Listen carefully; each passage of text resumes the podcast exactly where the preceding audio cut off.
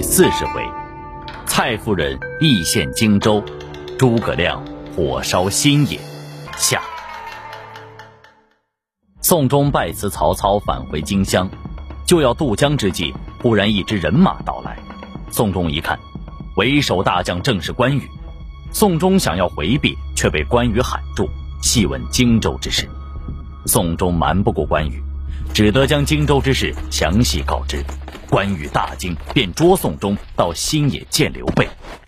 刘备听闻宋忠回禀，失声痛哭。不想兄长刚刚辞世而去，他苦心经营，辛劳半生才攒下的基业，便要拱手让人了。大哥，事已至此，可先斩宋忠，随后起兵渡江，夺了襄阳，杀了蔡氏、刘琮，然后迎战曹操。三弟，住口！我自有打算。宋忠，你既然知道此事，为何不早来告诉我？事已至此，杀了你无济于事。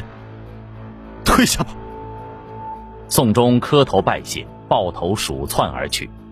刘备正忧闷间，忽然侍卫来报：公子刘琦派一级来访。刘备感激一级昔日相救之恩，亲自出门相迎。